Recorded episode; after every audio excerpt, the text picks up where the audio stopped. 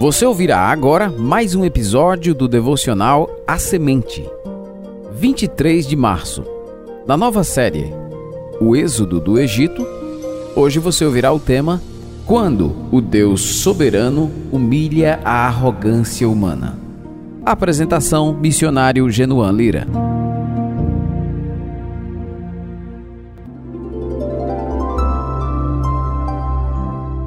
O poderoso rei do Egito não estava preparado para tamanha ousadia.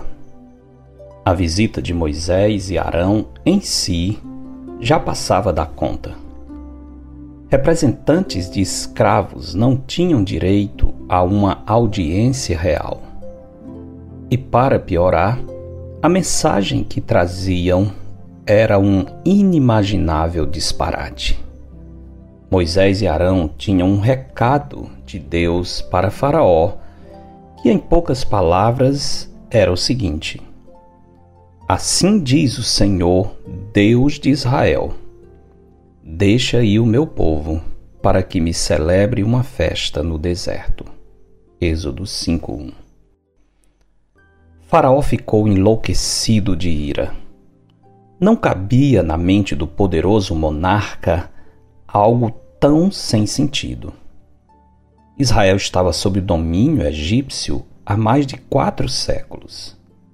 Se esse Deus tinha interesse e poder, por que não se manifestara antes? Por que deixar seu povo debaixo de tão prolongada opressão?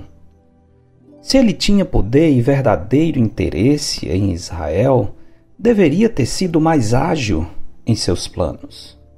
E agora, diante do grande rei do Império Egípcio, aparecem esses dois plebeus, que não deveriam sequer ter acesso ao rei, para falar em nome desse Deus desconhecido, que, revelando descabida autoridade, ordena que Israel seja liberado a fim de adorá-lo. Confrontado com a ofensiva mensagem de Moisés e Arão, a resposta de Faraó foi rápida, direta e seca. Por isso, em Êxodo 5:2 está escrito: Respondeu Faraó: Quem é o Senhor para que eu lhe ouça a voz e deixe ir a Israel? Não conheço o Senhor, nem tampouco deixarei ir a Israel. Tal resposta não podia ter sido mais precisa. Quem não conhece o Senhor não teme em desafiá-lo. Faraó apenas conhecia os falsos deuses do Egito, entre os quais ele também estava incluído, pois o rei do Egito era tido como um ser divino.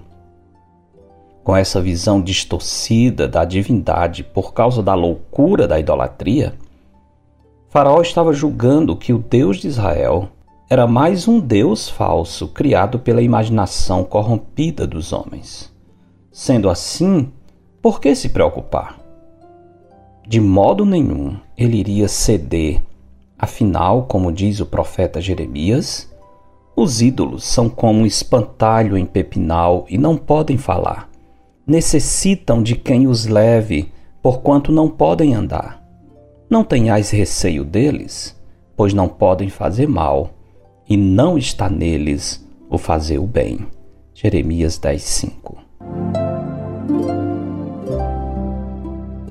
Por desconhecer o plano de Deus, que contemplava aquele tempo de aflição para Israel, Faraó achou que o silêncio dos céus significava que Deus havia esquecido seu povo e suas promessas. E assim, na sua longanimidade e paciência, o Deus de Israel permitiu que o Egito crescesse a ponto de seu império. Mas ele continuava no seu trono eterno. Afinal, como lemos no livro do profeta Daniel, é ele quem muda o tempo e as estações. Remove reis e estabelece reis.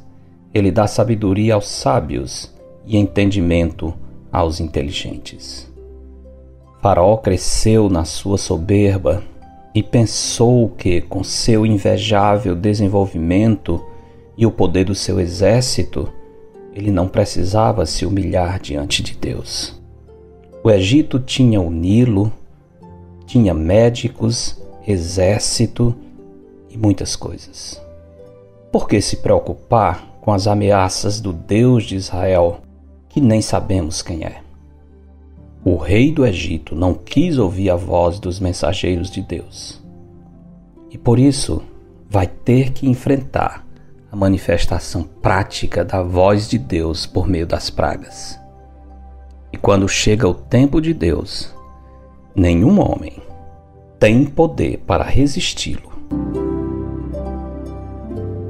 As catástrofes são meios pelos quais ouvimos a voz de Deus repreendendo a soberba humana.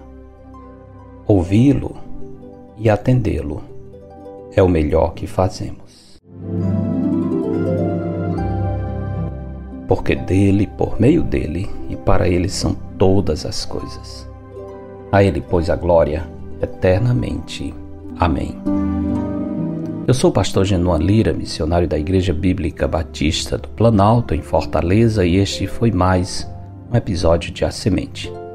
Para entrar em contato, escreva para a semente@ibbp.org.